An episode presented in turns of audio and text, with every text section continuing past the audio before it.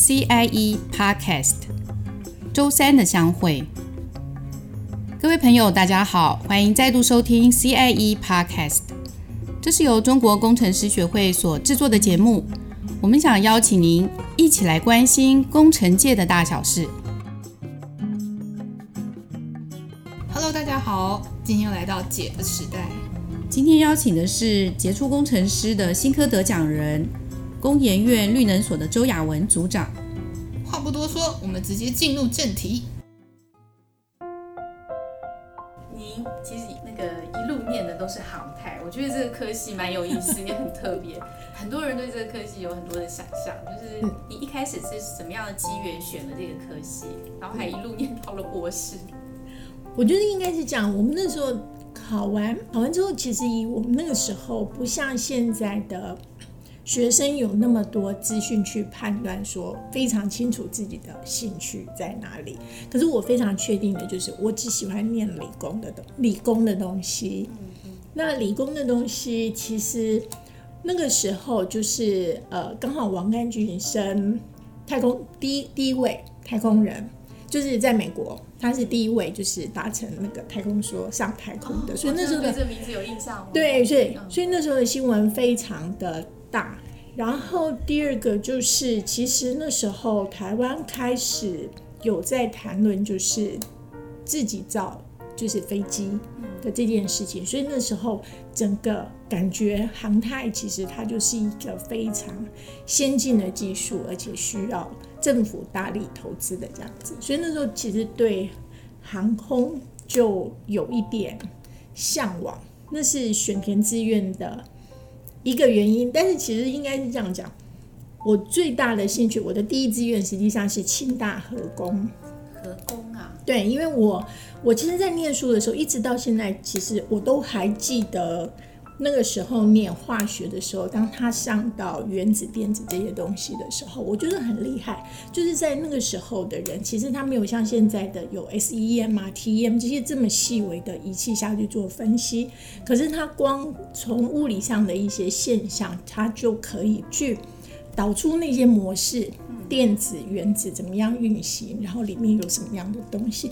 他完全没有看到。他用一些物理现象推导出来的理论，其实到现在都可以验证，它仍然几乎都是正确的。所以那时候我就觉得。那些人很厉害，所以我的第一志愿是合工。可是因为那时候成绩没有好到上了清大合工这样子。高中的时候就会想，就想到说，呃，就是会有这样的兴趣，觉得对这个部分很有趣啊。对对，我那时候觉得很有趣，而且那是我念到最好的。就像到现在，其实像呃小朋友在学校念书的时候，他到现在问我那些。原子电子的东西，我都还可以不用去看课本就可以跟他解释。可是问题是我从高中毕业之后就没有念过那个部分。那因为我念航太，航太大部分会是在我的专长是在做气流设计。可是问题是我到工研院，原先是在做气流设计，我大概在工研院七八年之后，后来转去做材料开发。那个材料其实就很多固态物理，它其实谈的就是。原子、电子的东西，然后那时候我就觉得，哎，我真的是喜欢这些，哈，对，所以还是还后来做的还是有有有，就是有部分时期，对对，跟这个部分有关，对。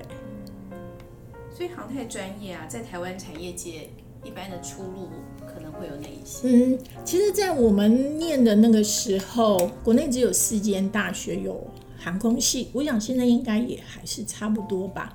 成大、逢甲、淡江跟中正理工学院，所以其实应该是念了之后觉得还蛮有趣的，就是这个学科还蛮有趣，因为它涉猎的很广。那其实航太系跟机械系是比较像的，它很多我们的很多共同科目其实，尤其基础科目几乎是一样的。但是问题是，念航太它会更着重在一些气流设计上面，还有燃烧上面的。那个基础技术，因为它要做发动机，对，然后呃，气流的话，因为其实飞机的外形设计，气流是非常重要的，对。组长，你那时候念书的时候，班上女生多吗？我大学念丹江航空，然后我们那一届有四个女生，是我们现在怎么样我不知道，但是至少是我们那一届是开系以来最多女生的一届。之前大概都只有一个学姐或者是一个都没有这样，所以四个那一届算很多。对对，那像我念研究所的时候，研究所是在成大航太念的，然后成大航太我那一届应该也只有我一个女生。对，所以其实已经很习惯，就是因为其实你念理工，大部分其实班上的女生都不多。不过现在好像不太一样了，现在其实越来越多女生念理工的，工科的蛮多。对，那念工科的项目。那你刚刚有提到就业市场，应该是这样讲。其实，在我们那个时候，航太的就业市场是不错的。就是我们念的时候，因为我说过，政府那时候其实有大力支持。后来又有 IDF 战机，所以其实那时候有航发中心，有汉翔，特别有国防奖学金是给念航太系的学生的，所以其实那时候航太算是还不错。那其实不管是在美国或者是在，我觉得全世界应该都是一样，因为航太会是非常精密的工业，它甚至是可以说是。呃，一个国家的工业的领头羊，因为你看，像现在波音其实快要破产了，美国国会都在提议，美国政府是不是要去支援那个波音，把它收归国有？因为波音其实不是只有它那间公司所制造的产值，其实波音的很多技术，它的发动机最后可能会变成汽车的引擎，然后它所设计的一些。精密机械或者是一些组件的技术，其实都可以应用到民生工业上去。所以你可以看得到，美国的那个航空工业很好的时候，其实它很多衍生下来的其他工业都可以带得出来。所以其实一个好的航空业，它可以带起很多周边的产业出来。对，可以鼓励年轻人。是，虽然这个国内航太的科技非常少，但是还蛮值得念的。对对。出路好像看起来也蛮多的。其实我一直觉得念书不要只局限说，就是我这个系我以后就只能做跟这个系直接相关的。我一直觉得，呃，大学是学基础，然后研究所其实真正训练的是你的逻辑分析能力。好，那逻辑分析能力建立完之后，其实你在工作刚刚开始，你可能还是得。依据你的专长去选择你合适的职业，或者是帮你创造一些 interview 的机会。但是问题是，你在企业中或在公司中，你要怎么样发展，然后让你自己的能力表现出来？其实我觉得组织分析逻辑是非常重要的。嗯，对，嗯，这些都要养成的，要要蛮长期的养成。对。那您在绿能所，呃。因为我我那时候看了您的资料啊，就是是不是对那个噪音的部分，是这这这个这部分的专业是跟跟航太好像听起来没有关系哈，应该是这样。呃，我那时候我研究所就到成大念成大航太嘛，那我最主要是在做气流设计，就是飞机，比如说空气动力，我们去，它其实实际上机翼的设计跟空气动力是相关的。那你一般的机翼造型能够制造出来的升力，其实就是差不多，就是要有那个力力量，飞机才能够起飞。可是除了外形之外，我们那时候的研究是，我有什么样用外部刺激的方式，可以去控制那个气流。因为你如果只有外形，它天生长那样就那样。可是我如果可以用外部刺激，我就有更多的空间可以去操控这个飞机，让它的性能更好。我们用应用的方式就是用声波。所以其实声波的基础原理、声波的机制，然后还有一些呃特性，是在我研究所做我的论文的时候去了解的。那刚好就是绿能所那时候，我们有一个团队是在做气流控制，像无尘室的气流啊，或者是一些工业风机啊。那你看我风机在运作的时候，它就是气流在走。它会有一些噪音，可是那些噪音怎么样下去做控制，让它变得更符合应用环境的需求，就需要你有声音的 knowledge 跟那个气流的 knowledge 才有办法下去整合这样子。所以那时候我是因为这个机会，然后进到绿能所来的。哦，哎、嗯，这就是你刚刚讲的，就是虽然是念航太，可是不要把不要觉得我只能在航太这个产业，对对对对，现在也都跨领域了，很多都比较多蛮多元的。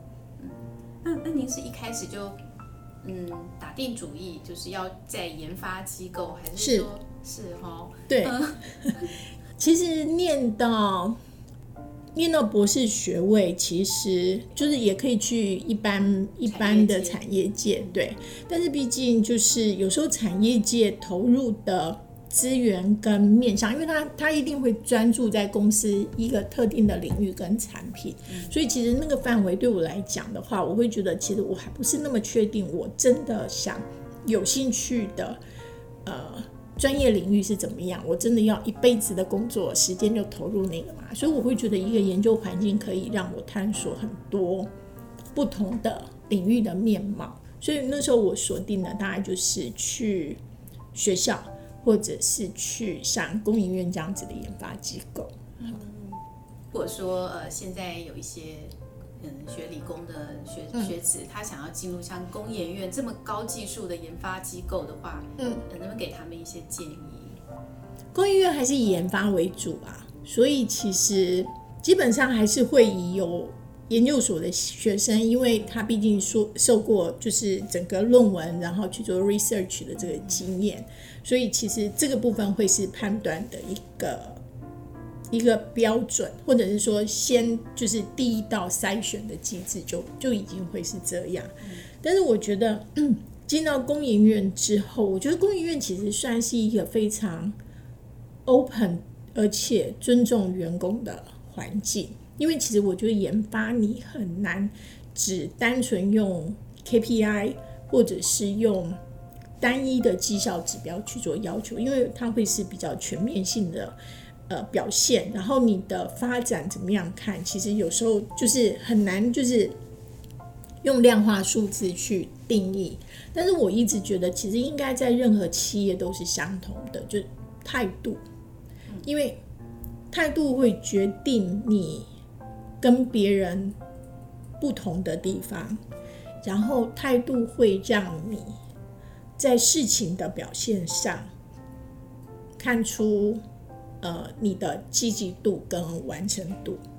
那我说的态度不是说哦力就是什么时候都力求表现，然后去跟人家不断的竞争。我说的倒不是，而是你会自我。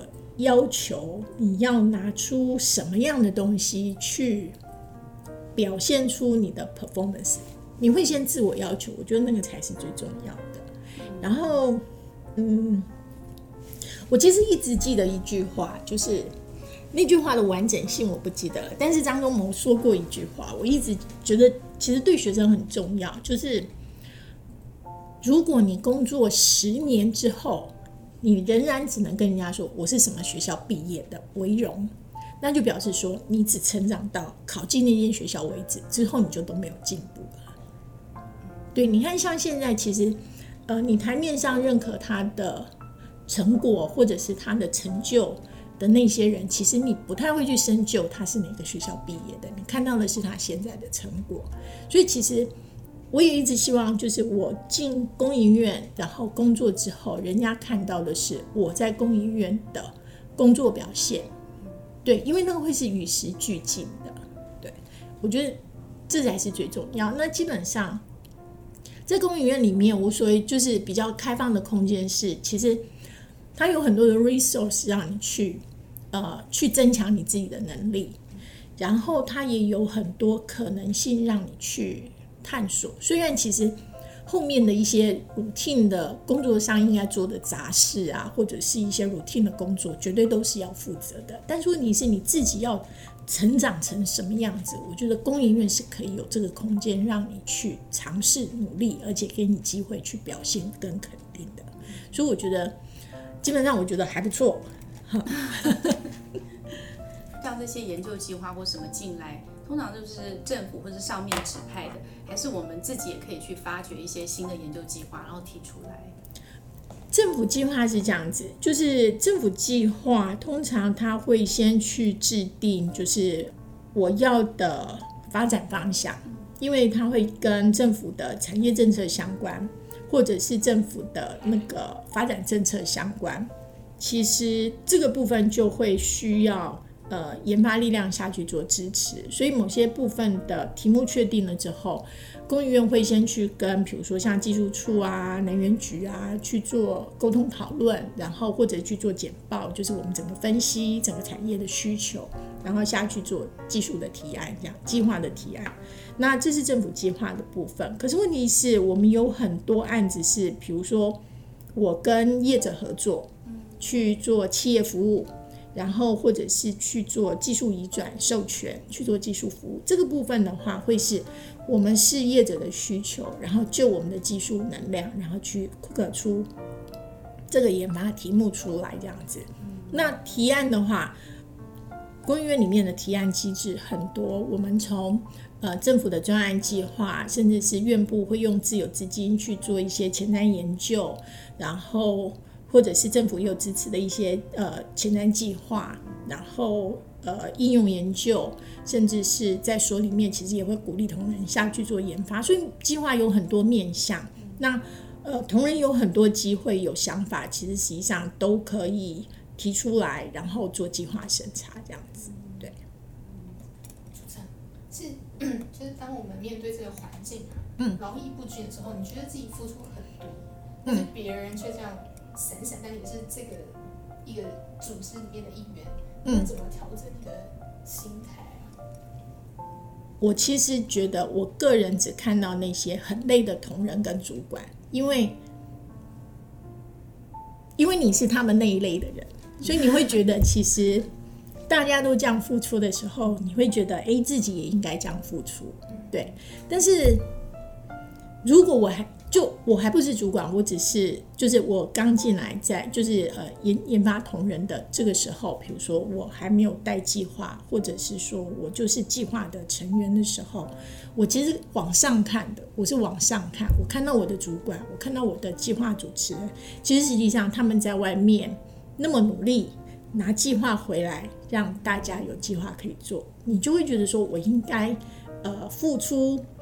同样的贡献才能够让这个计划延续，所以我觉得劳逸不均在那个时候不是我应该要考虑的问题。可是当我是计划主持人，我是主管的时候，劳逸不均就应该是我要解决的问题。那我基本上仍然尽量往正面调整，就是我会鼓励同仁去表现他自己，然后去尽力做好他的事情。当他做到的时候，我觉得我们应该给他更多正面的鼓励。我觉得这样组织是向上。